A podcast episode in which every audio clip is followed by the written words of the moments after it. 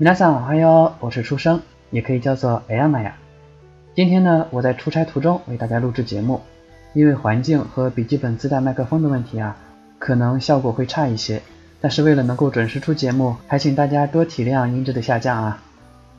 今天咱们要讲的内容，送气音和不送气音呢，在咱们的学习群里还是很受关注的。群里的娜娜同学啊，还特意私敲过我来询问。那么今天咱们就大概讲解一下日语中所谓的送气音和不送气音。我们大家在学习日语的时候啊，会发现这么一个现象，就是对于有些轻音假名的读音，似乎日本人读成了浊音，例如外国中的 ko、生活中的か、何々ですか中的か等。但是呢，这些音是真的被浊化了吗？其实不然。 这里涉及到一个送气音与不送气音的概念。送气音与不送气音呢是对立的概念，二者的区别在于发音时是否呼出气流以及呼出气流的强弱。具体而言，送气音在发音时呼出的气流较强，而不送气音在发音时不呼出气流或者呼出的气流较弱。那么具体的检验方法是什么呢？大家可以将掌心放在嘴巴面前发咔音。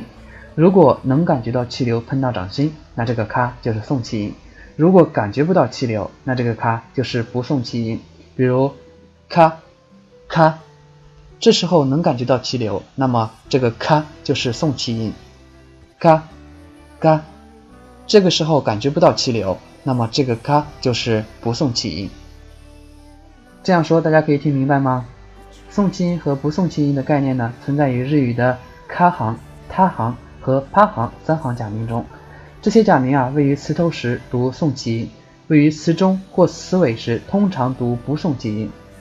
那初学者在分不清这两者的时候呢，出生的建议是把所有的开行、他行、趴行假名都读成送气音，这样是没有错误的啊。随着学习进程的推进，你会自然而然地掌握不送气音。好了，以上呢就是关于送气音和不送气音的一些知识讲解。今天的节目就到此结束了，大家可以加 QQ 群幺七五五五六四二六幺七五五五六四二六，和同学们一起学习交流。咱们下期节目见，米娜桑马达呢。